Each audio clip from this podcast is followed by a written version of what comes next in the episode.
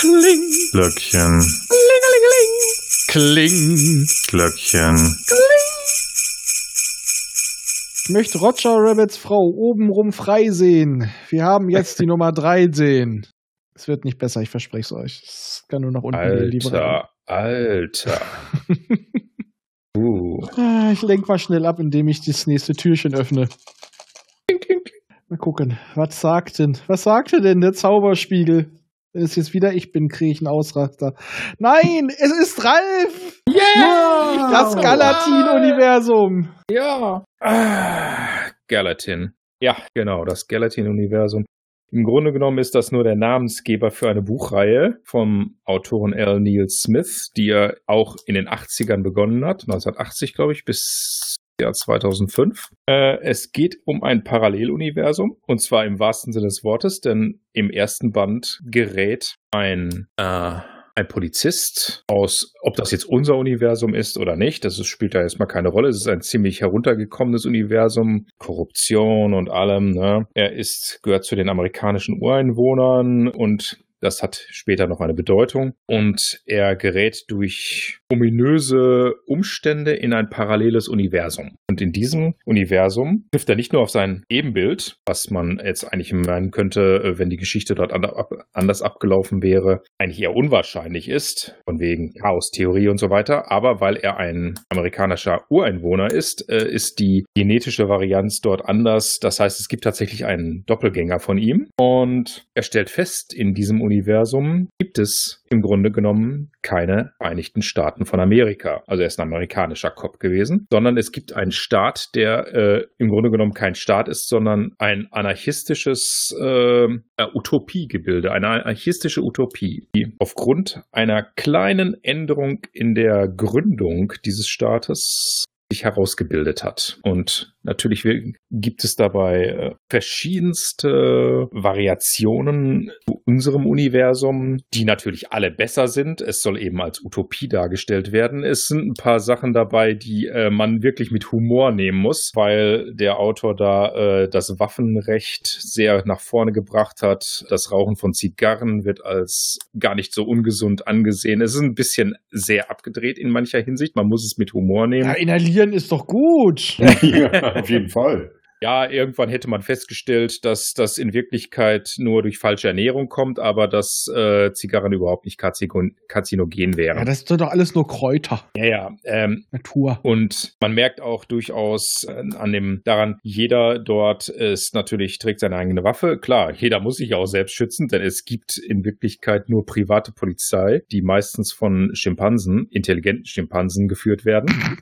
Okay. Ja, äh, sowohl die Delfine wie auch die Schimpansen sind intelligent dort durch genetische Anpassung, weil diese Welt ist natürlich auch technologisch weiter. Was man vor allem an einer Sache gleich am Anfang feststellt, die Züge fahren pünktlich. Oh. What? Ja. Ja, die Züge fahren tatsächlich pünktlich. Entschuldigung, also das ist Science Fiction. Absolut. Ja, das ist absolut. absolute Science Fiction. Das habe Ja. ich dann auch gedacht. Das ist eine, das muss eine Utopie sein. Ja, wer soll das denn Ähm, glauben?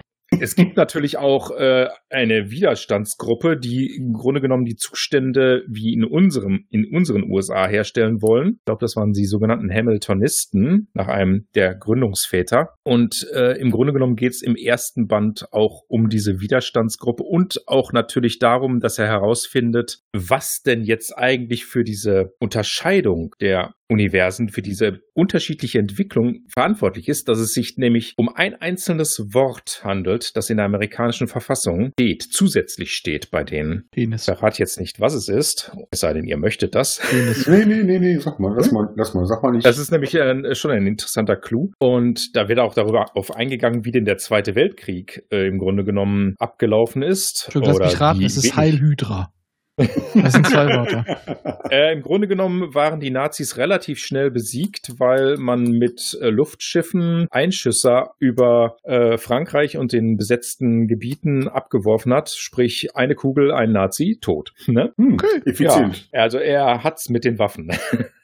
und mit dem freien Waffengebrauch. Und das ist allerdings auch nur der erste Band. Das geht dann noch weiter. Äh, die haben natürlich auch die Raumfahrt entwickelt. Das heißt, die fliegen auch zur Venus und später auch zu den Sternen, wo dann äh, auch tatsächlich auf Alien eingegangen wird, die zum Beispiel sich auf einer ähnlichen Entwicklung äh, befinden dahin, zu dieser Anarchie-Utopie. Und zwar allerdings mit einer Anspielung, dass es im Grunde genommen in der Form der Titel war, hatten wir was wie Musketiere, aber in Wirklichkeit waren es Bucketeers, sprich es waren Feuerwehrleute. Bucketeers wie Bucket, der Eimer, mit dem man Feuer löscht. Okay. Es waren Feuerwehrmänner, die im Grunde genommen die Revolution anführen sollen. Also es gibt da äh, abgedrehte Ideen, noch und nöcher, und auch jetzt äh, solch eine anarchistische Welt tatsächlich funktionieren könnte, wenn man bereit ist, äh, sich darauf einzulassen. Wenn man es jetzt realistisch sehen wollte, würde man sich sagen, Nee, eine solche Welt würde sich vielleicht eher in die Richtung entwickeln, dass die Firmen einfach die Macht übernehmen und alle versklaven. Aber was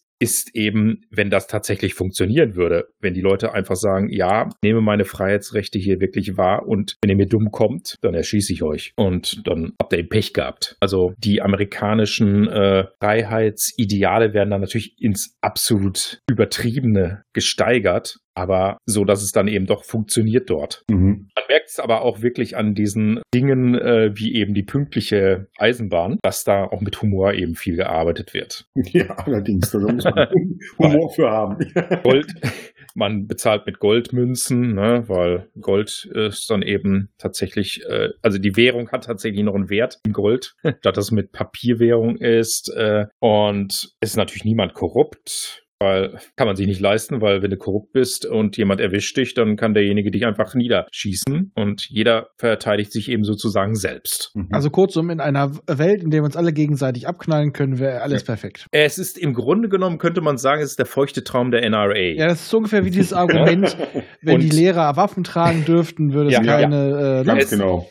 Ja, deswegen muss man es auch mit Humor nehmen. Äh, der Autor war wohl auch meines Wissens Mitglied in der NRA, allerdings seine äh, damaligen recht extremen Ansichten haben sich meines Wissens auch äh, ein wenig gemildert. Er hat eingesehen, dass es vielleicht doch jetzt nicht so toll ist. Da sieht man dann, dass Autoren tatsächlich auch einen Lernprozess durchmachen können. Gott sei Dank. Ja, und aber wenn man es mit der richtigen Prise Humor nimmt, ist das total witzig. Ja, denn. Ja, cool. Klingt auf jeden Fall interessant. Ja. Gut, dann sagen Alles wir jetzt klar. auch zum Abschied, sage ich leise Scheiße, ne? Tschüss. Ciao.